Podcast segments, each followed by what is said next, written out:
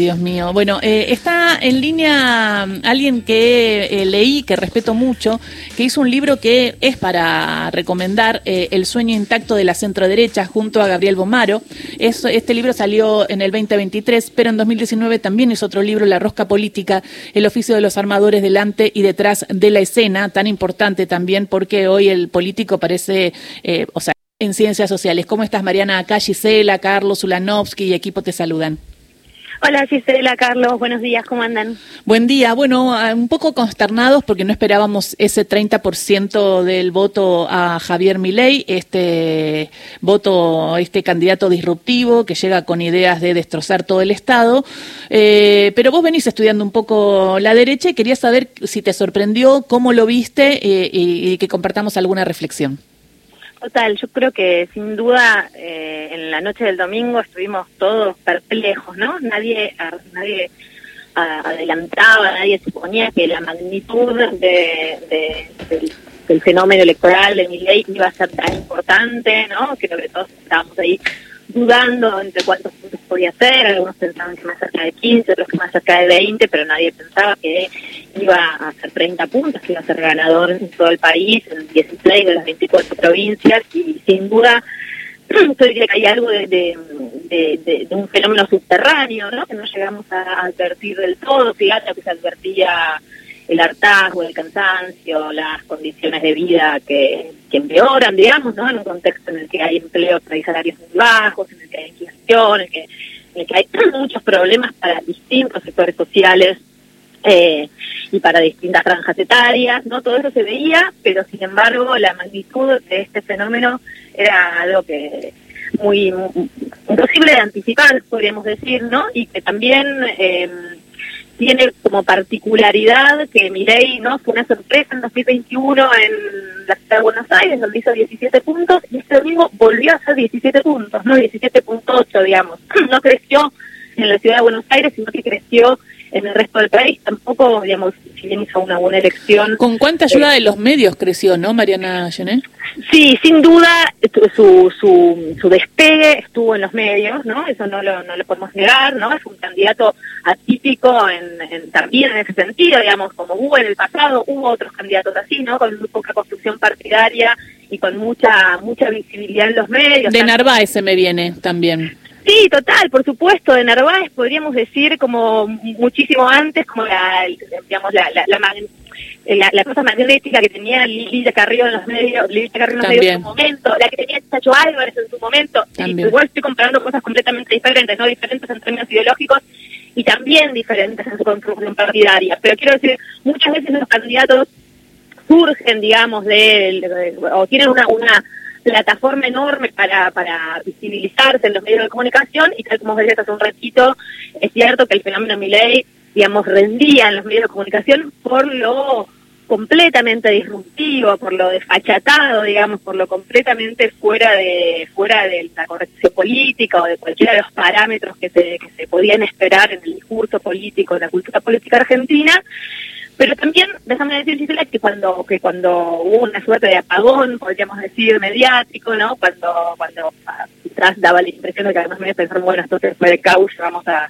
bajarlo un poco, no bajó, digamos, lejos de bajar, subió, y entonces, digamos, además de que sí no podemos negar que, que, que, su irrupción con los medios y, y en esta forma tan particular que tiene como de de comunicar, también es cierto que está capitalizando muchas cosas, digamos, mucho, algo que está pasando por debajo eh, y que los partidos políticos, las, las dos grandes coaliciones que ordenaron la competencia, política hasta, hasta ayer nomás, digamos, eh, no supieron captar bien, ¿no? Digamos, no supieron y no, no, saben, no, no, pudieron, digamos, representar y por eso está irrumpiendo esta, ¿Deberían hacer una autocrítica los partidos tradicionales, los dos sectores, hablamos de Unión por la Patria y Juntos por el Cambio?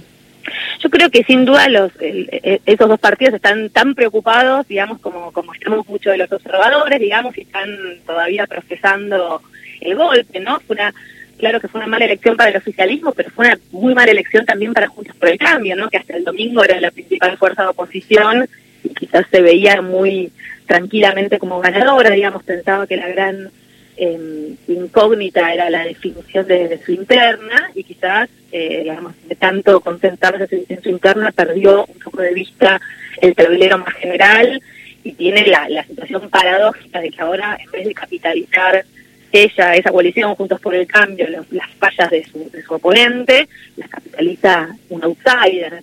Yo creo que para las dos coaliciones obviamente es un, es un cimbronazo y a la vez, digamos, hay algo de las condiciones materiales realmente existentes, digamos, no es tanto discursivamente, no es tanto, digamos, lo que tiene para ofrecer en términos de, proclamas, sino hay, hay algo, digamos, de, de las condiciones de vida que se hacen muy muy difíciles para gran parte de la sociedad y que entonces, digamos, están eh, muchos votantes están pidiendo una ruptura. Claro que los efectos de esa ruptura quizás sean pueden ser peores, ¿no? Eso no, digamos, eso no hay duda, pero sin embargo hay como un hartazgo con, la situación tal como está. Eh, Mariana, buen día. Eh, vos sos una experta ya en el estudio de la derecha, de, la, de las políticas de derecha, y en ese sentido te pregunto si entre Bullrich y Milley, ¿quién representa más cabalmente el ideario de la derecha? Yo diría que los dos se inscriben sin ninguna duda, digamos, en, en, ese cuadrante, quizás una es una derecha más conservadora y la otra una derecha más, eh, más liberal, pero en todo caso los dos, eh, digamos, expresan muy abiertamente ideas de derecha, ¿no? Y de hecho Bullrich, tras la salida del poder de, del gobierno de Cambiemos, hizo realmente el diagnóstico, la evaluación de que el partido, de que, la coalición tenía que ser mucho más nítida en términos programáticos, más ideológica y no menos, ¿no? ¿Te acordás que en 2015, cuando Macri ganó las elecciones, estaba un poco la idea casi de eufemizar el discurso, ¿no? De, bueno, no te vamos a sacar nada de lo que tenés, de unir a los argentinos, pobreza cero, digamos, unas, unas consignas muy grandes y de las que no se podía derivar un programa económico. Bueno, digamos, Bullrich pensó, digamos, ya, ya durante el gobierno de Cambiemos y después de su, de su derrota mucho más, que el partido tenía que ir hacia una claridad más, más fuerte ideológica, hacia posiciones más polarizantes, hacia una posición más dura, que fue la evaluación de Bullrich y la de, la de Macri, que fueron también las que dentro de Juntos por el Cambio ganaron el domingo. Lo que pasa es que ganaron pero digamos no se esperaban la sorpresa de que más a la derecha iba a haber una opción más performante. Y ahí te pregunto, Mariana, hablamos con Mariana Gené, doctora en Ciencias Sociales, autora del libro La Rosca Política y autora del libro El sueño intacto de la centro-derecha. ¿Ese 30% de mi ley es todo un votante de derecha o hay un voto que es distinto? No, por supuesto que no, ¿no? Uno podría decir, por un lado, es innegable que el campo de la derecha creció, digamos, que, que, que, que la derecha ya no es mala palabra en Argentina, en la cultura política argentina hace rato y que lejos de eso, digamos, eh, expresa a, una parte de la sociedad y se, y se, diversificó, podríamos decir, ¿no? Se complejizó también. Pero por otra parte, no sería como casi imposible decir que el 30% de los votantes tienen posiciones de extrema derecha. Yo diría más bien que muchos de ellos están, digamos, molestos con sus condiciones de vida, molestos también con un discurso, digamos, sobre el Estado, ¿no? Eso que Pablo Semán llama una mímica del Estado, ¿no? Mucho, mucho discurso sobre las bondades del Estado y a veces como se queda corto en mostrarlas, ¿no? No hay duda que el Estado argentino hace muchas cosas y si lo comparamos con otros estados latinoamericanos, como es, digamos, es eh, eficaz en algunas de sus prestaciones, pero también en muchas otras es muy ineficaz y hace que los sectores populares tengan que tener mucha paciencia frente al Estado, ¿no? Como dice Javier Bullero, que tengan que esperar y que tengan que conformarse con bienes públicos de muy baja calidad, ¿no? Mm. Y entonces quizás por eso también, ¿no? Hay una reacción a eso, discurso sobre esta idea, ¿no? El Estado te salva, que quizás eh, en este momento parece para muchos de quienes dependen de prestaciones estatales bastante poco verosímil, digamos, ¿no? Entonces hay también una reacción de molestia hacia, eso. Si eso significa que entonces con la extrema derecha, no, no, que, quizás ideológicamente son electores más flotantes, ¿no? Pero que en este momento están muy molestos con todas esas promesas incumplidas y con, digamos, frente a grandes discursos, mm, observar esas condiciones de vida que son, digamos, en las cuales es difícil llegar a fin de mes, en las cuales se trabaja más para cobrar menos, digamos, ¿no? Cosas que son muy concretas. ¿Y hay un sueño del trabajador precarizado de que llegue esa dolarización y que no esté el Estado que quizás ayuda a algunos pocos al lado en el barrio más vulnerable de al lado, pero que a él no? Eh, y se genera esta pelea de pobres contra pobres en las cuales alguien que recibe una ayuda del Estado es un privilegiado para él y entonces él dice, no, mejor no Estado, esto es la selva, eh, cada uno pelea por lo suyo, pero yo eh, voy a ganar en dólares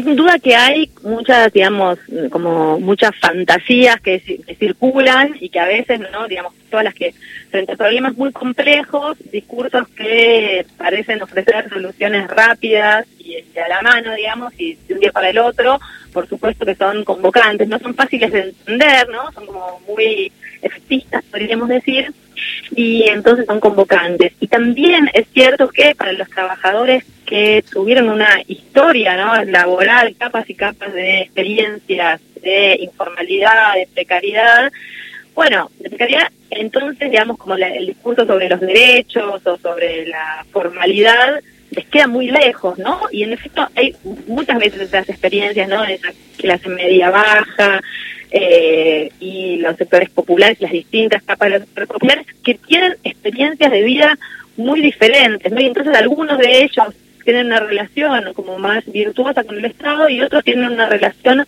de ajenidad que entonces sienten como injusticia, ¿no? Porque las necesidades, como lamentablemente son muchas, entonces cuando al ver que al, eh, a otros les toca, incluso lo que les toca a veces es muy poco, digamos, ¿no? Como con con la inflación y con y con la situación macroeconómica argentina, a veces lo que les toca, por supuesto que no alcanza ¿no? Para, para vivir. Esta idea como no de la gente que vive de planes. Bueno, en Argentina nadie vive de planes, sino que vive con planes. ¿no? Los planes son una parte de los mecanismos de supervivencia para sectores que trabajan mucho, que tienen mucho empleo, pero empleo, digamos, eh, como fragmentario, poco productivo, digamos, que te hace difícil que eso junte como un, ingreso para llegar a fin de mes, además de que por supuesto es muy incierto.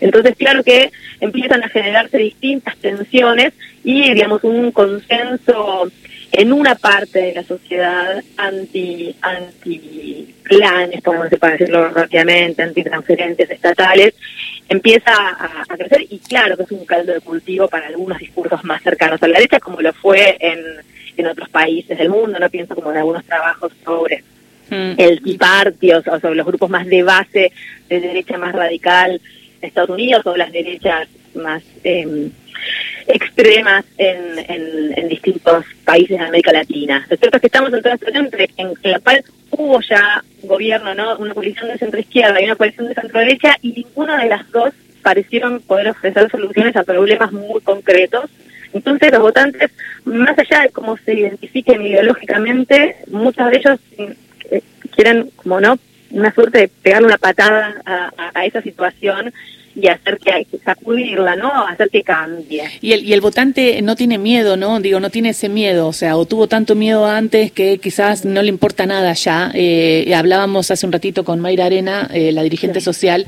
y decía que ella lo que venía escuchando en los barrios es que no, no, no, no tiene miedo de que cuando te dicen, no, es que te vas a ir a la derecha, vas a perder derecho. Bueno, si ya no tengo derecho, ya está. Exacto.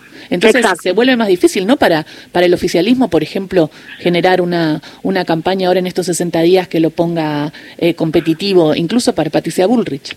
Tal cual, tal cual. O sea, el, es el, contrafáctico, ¿no? De vas a estar peor.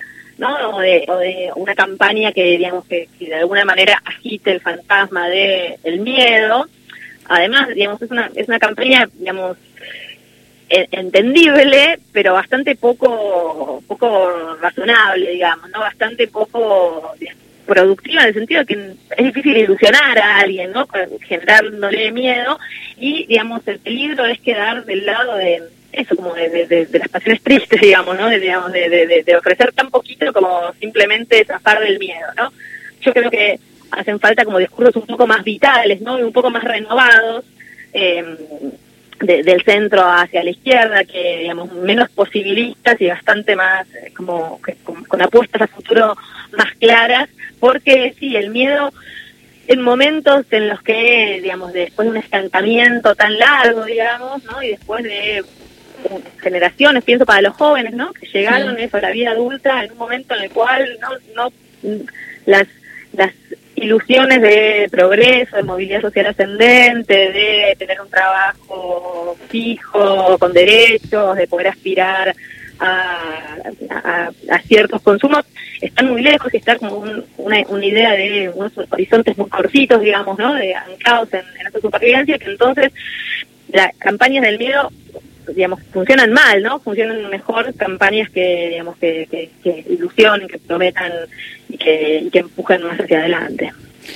Uf, clarísimo, me quedan un montón de preguntas, pero ya vamos a tener la posibilidad de charlar. Supongo que también estás como evaluando y, viendo eh, ahora inmediatamente todo esto. Totalmente. Y tenés bastantes eh, eh, desafíos por delante como, como como teórica, ¿no, Mariana? Este sí, como investigadora, sin duda, ¿no? Sin duda para, para la investigación social es, es, un, es un enorme desafío, ¿no? Y, tratar de entender, bueno, qué, qué queda para adelante, qué coaliciones sociopolíticas, sociales también, qué puede pasar desde el lado de la gobernabilidad, qué puede pasar en la calle con, con proyectos de este tipo y también eso es, lo que es todo lo que todavía nos falta mirar, nos falta comprender de, de este escenario que, está hace mucho tiempo, digamos, un poco empantanado, ¿no? Una suerte como de, de, de, de, traba, de trabazón, eh, que exige, digamos, mucha mucha imaginación política, pero también, digamos, mucha mucha producción de, de cambios que, que, van a tener que venir a la sociedad y en la política argentina. Imaginación política, también me quedo con eso como un desafío también para el oficialismo. Gracias, Mariana. Gracias por tu reflexión acá con Radio Nacional. Por favor, gracias a ustedes. Beso grande. Mariana Llené, doctora en Ciencias Sociales, pasó por Radio Nacional.